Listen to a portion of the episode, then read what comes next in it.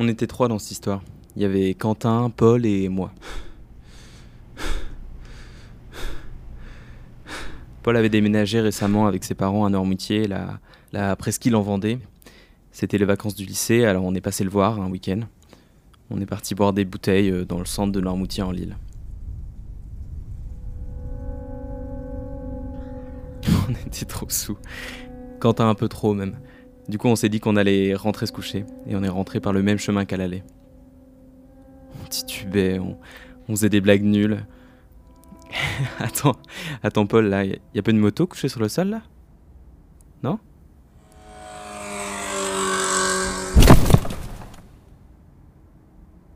À ce moment-là, tu ressens plus l'alcool.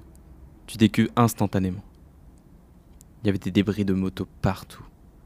Et 7-8 mètres plus loin, un jeune sur le goudron.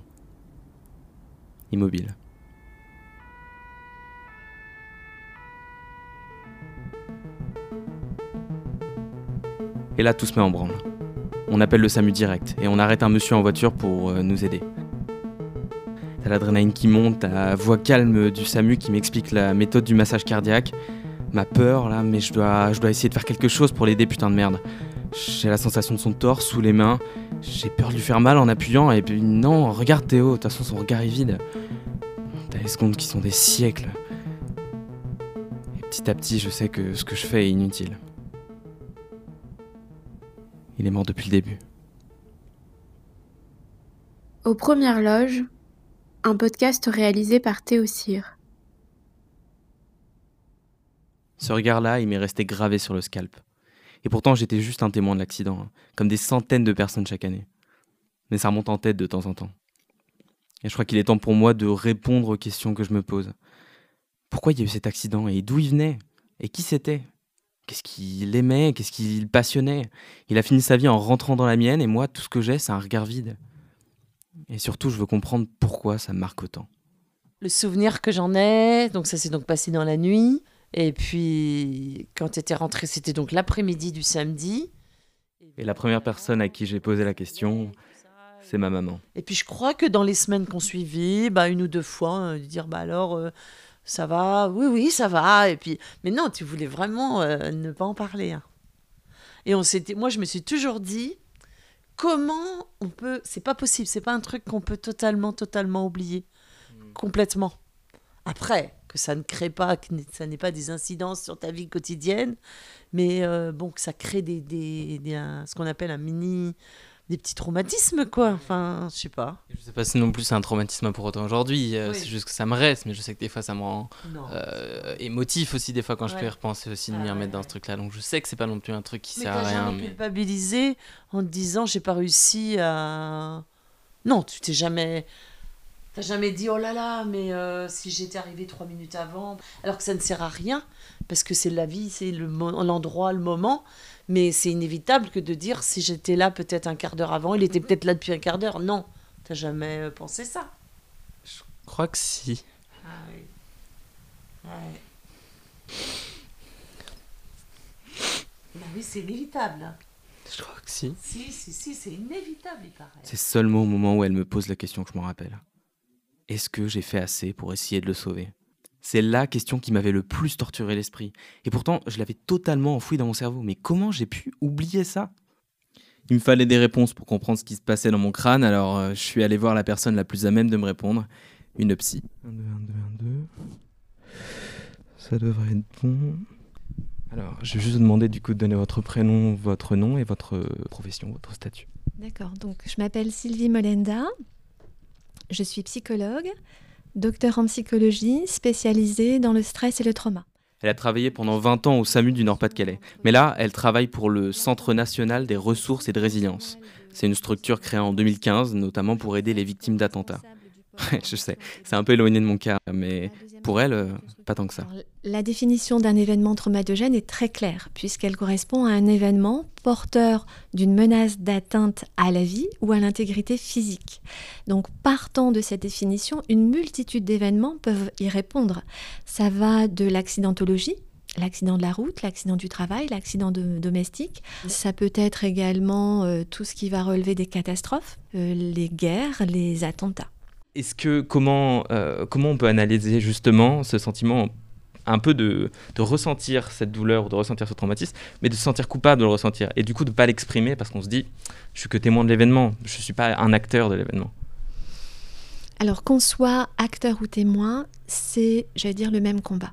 Et c'est encore pire finalement d'être témoin que d'être acteur. Parce que euh, ce que montrent les travaux scientifiques, c'est qu'au moment de l'impact traumatique, l'action protège. Et donc, quand on regarde sur euh, un groupe de personnes qui vivent le même événement traumatogène, en fait, les personnes les plus à risque de développer ensuite des séquelles psychotraumatiques sont les personnes qui ont vécu le plus gros sentiment d'impuissance. Je suis là, je ne peux rien faire.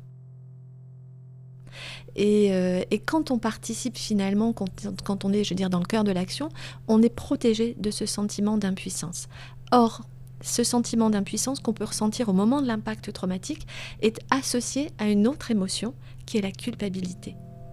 Et cette culpabilité-là, elle est souvent secondaire à ce sentiment d'impuissance. Et donc plus on va être dans l'incapacité, l'impossibilité d'agir au moment de l'impact traumatique, plus après coup cette culpabilité sera forte. Et donc effectivement, quand on se sent démuni face à cette culpabilité, on va développer des stratégies d'évitement. C'est je mets de côté parce que je ne sais pas quoi faire de toutes ces émotions que je peux ressentir à ce moment-là. Mais je suis pas le seul à avoir vécu cette histoire. Je l'ai dit, hein, j'étais avec mon pote Paul aussi. Et après l'accident, on s'est éloigné avec les études. Mais lui, il vit toujours à Normoutier. Et ça fait trois ans qu'on ne s'est pas parlé. ça, va, mec Bah ouais. Ouais, ça fait longtemps. Hein. Putain, c'est trop cool. Je te dérange pas hein, du coup. Bon non, d'accord, c'est cool. Super. Et peut-être qu'il les a, lui, les détails que j'ai oubliés. On se baladait. On était passé par là une demi-heure avant. On n'avait pas du tout entendu de bruit. Et quand on était repassé au retour, on l'avait vu. Je pense qu'on est l'accident, il s'est passé dans la demi-heure où on était passé avant, peut-être un quart d'heure avant. Ouais, c'est ça, c'est qu'en fait on aurait. il n'était pas là. On l'aurait forcément vu. on n'aurait pas pu le rater. Et après, je me souviens qu'il y a le mec qui s'est arrêté en voiture. Tu sais que, enfin, on a essayé d'arrêter un mec, il a pas voulu s'arrêter, il s'est barré. Ah et après, il y a le deuxième, je me suis mis au milieu de la route devant la voiture et le mec s'est arrêté. Et ce mec-là, c'est le mec qui a le le laser game à Noirmoutier. Sérieux? Ouais. Ouais, je le recroise souvent. On en Mais encore maintenant Ouais, on en parle parfois, moi, quand je le revois. Tu vois, on a reparlé comme ça sur le coup. Euh, il me fait Ah oui, c'est vrai, je me souviens de toi, machin. Après, la discussion, elle continue pas, tu vois. Quand on se souvient, après, pourquoi on se souvient on, coupe court.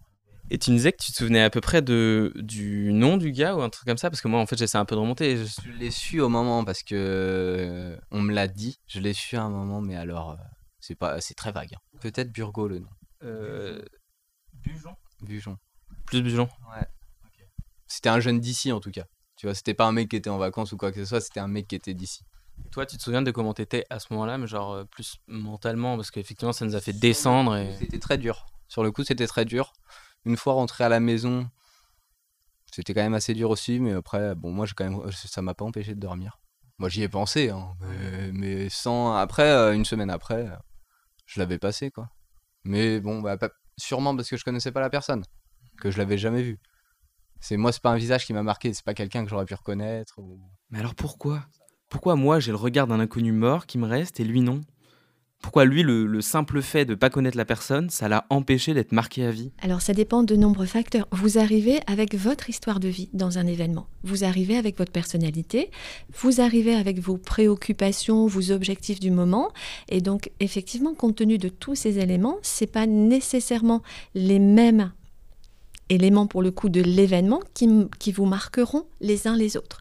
Et ce qui peut faire trauma chez l'un ne fera pas nécessairement trauma chez l'autre on a une phase d'un mois après la survenue de l'événement où la personne va tenter spontanément de se réajuster à ce qu'elle a vécu, aux conséquences de, ce qu'elle a vécu, et vous avez une large part de personnes qui vont réussir à métaboliser l'événement, les conséquences de l'événement, et reprendre le, cours normal de leur vie. D'accord, mais c'est un événement du coup, euh, comment dire, c'est un effet bénéfique dans le cas d'un traumatisme selon vous, donc c'est oubli? Oui, tout à fait. Ah, le problème, c'est que les souvenirs des gens présents ce soir-là, c'est tout ce que j'ai pour retrouver le nom du jeune décédé.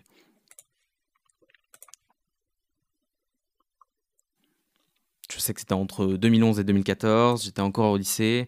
qu'il était jeune à son visage et que c'était un accident de moto. Paul m'a dit qu'il s'appelait Bujon. Et j'ai retrouvé un avis de décès avec ce genre de nom dans les archives de Ouest-France. Mort à Noirmoutier à 25 ans.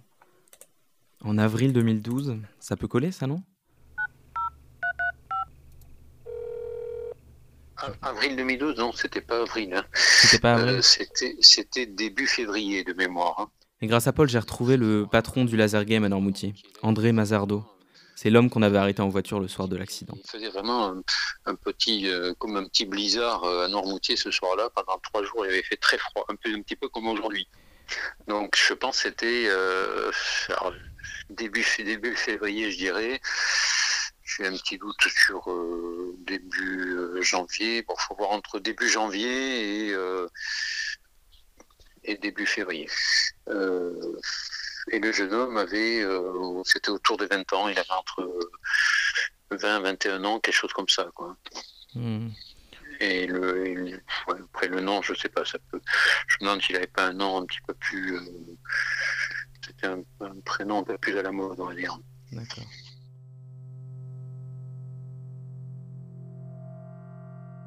On a, oui, on a la date approximative, on a le mois approximatif, mais c'est vrai que des, des jeunes gens de 20 ans qui meurent d'accident accidentellement comme ça, il ne doit pas y en avoir euh, beaucoup.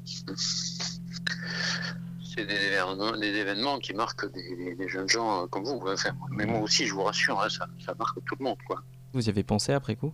Ou ça vous a... Ah oui, oui, j'ai- j'ai bien sûr pensé, j'en ai beaucoup parlé, chaque fois que je passais devant, euh, devant, euh, de- devant le- l'endroit, comme je passe quasiment quotidiennement, euh, avec mes enfants, enfin moi, avant, chaque fois je leur disais, euh, voilà, c'était une piqûre de rappel par rapport à ce qui s'était passé ici, et, Hmm.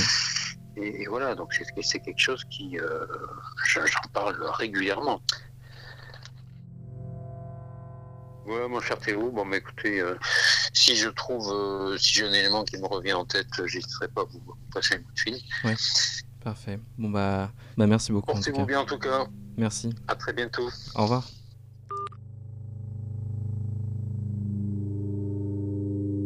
Je sais plus quoi penser. D'un côté, je suis un peu heureux de savoir que je suis pas le seul à y repenser, et de l'autre, je repars de zéro euh, pour le trouver. Et puis maintenant qu'il le dit, moi aussi, je crois me souvenir de l'hiver, mais j'en suis pas sûr. Quoi, attends, déjà?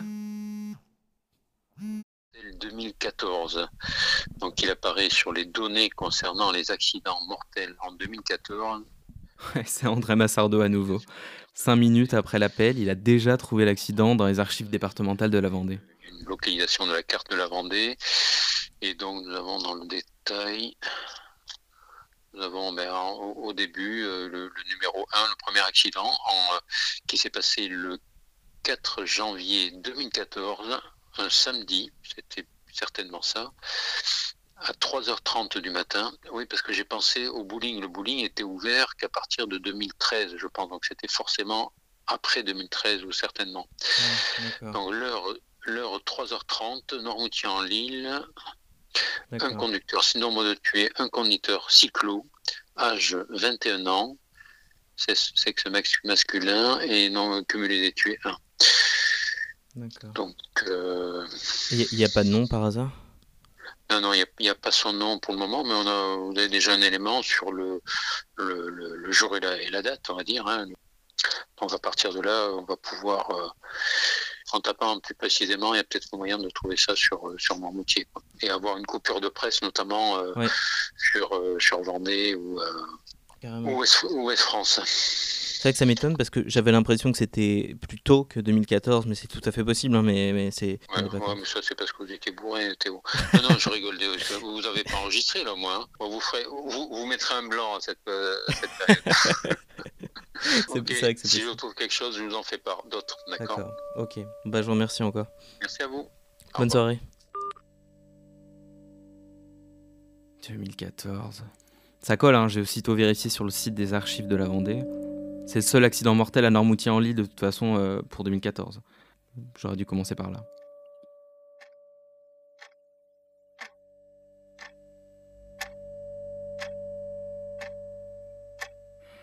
Alors là, je me sens complètement con parce que André Mazardo, euh, il vient de m'appeler pour me dire qu'il a trouvé le nom, justement, euh, du garçon.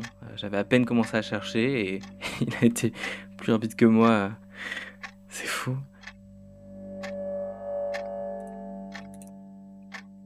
J'ai un, avis d'obsèques en Ouest France. Sa mère est pas précisée de père. Trois sœurs, son grand-père, sa tante, ses cousins ainsi que toute la famille ont la douleur de vous faire part du décès de... Ah oui, et je donnerai pas le nom du jeune homme que j'ai retrouvé. J'aurais pu dire son nom complet. Tout est public d'ailleurs, hein, l'avis de décès est publié dans le journal. Mais non. Parce que même si j'ai ma place dans cette histoire, j'ai l'impression de, rentrer dans l'intimité d'un à coups de grolle dans la porte. Dans les circonstances de, de l'accident que vous décrivez, c'est surtout aussi euh, vos valeurs personnelles qui ont été touchées. Et de vouloir euh, humaniser finalement une situation qui est très, très, déshumanisante. Vous êtes arrivé, euh, le drame avait eu lieu, euh, la personne était décédée, vous avez quand même tenté le tout pour le tout, euh, et donc ce trauma-là, c'est vraiment l'inscription d'un arbitraire. Pourquoi ça s'est passé à ce moment-là? Qu'est-ce qui fait que j'ai été présent à ce moment-là? Et qu'est-ce qui fait ou qu'est-ce que ce, cet autre a mérité pour mourir seul? Ces croyances fondamentales sont, des croyances qui sont purement irrationnelles, mais qui nous apportent un confort de vie psychologique extraordinaire. On sait bien qu'on va tous mourir un jour.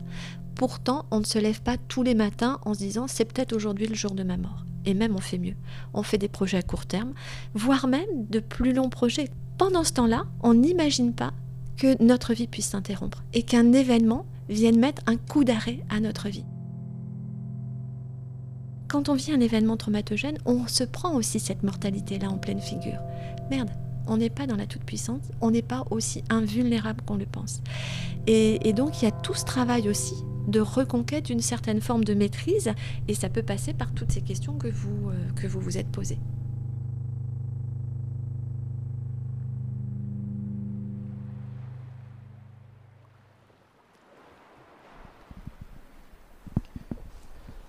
Bon, bah. Je suis venu à Normoutier pour voir la sœur du garçon que j'avais vu avoir un accident. Et puis finalement, au dernier moment, elle a m'a dit que ça remet beaucoup trop de choses trop récemment et que que qu'elle préférait le faire par téléphone et je peux comprendre. Ou se laisser du temps, j'imagine aussi, mais.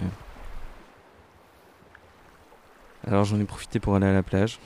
Illico presto, je me suis dirigé vers la plage de l'océan, qui porte plutôt bien son nom honnêtement. C'est marrant parce que ça, contraste en fait. Il y a 7 ans, presque jour pour jour, j'y étais et il faisait un même froid, je pense, qui mordait le bout des doigts comme ça l'est maintenant, mais là le ciel est un peu plus bleu, un grand soleil et un peu plus agréable.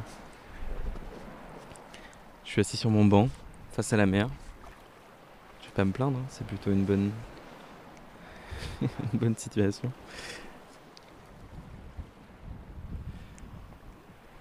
Bon, allez on coupe.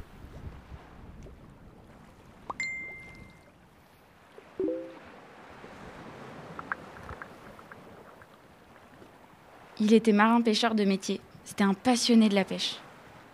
Il aimait beaucoup faire de la mécanique sur des deux roues. Il passait des heures à faire des expériences dessus. Il avait bon cœur. Il était très généreux. Il faisait beaucoup rire notre entourage.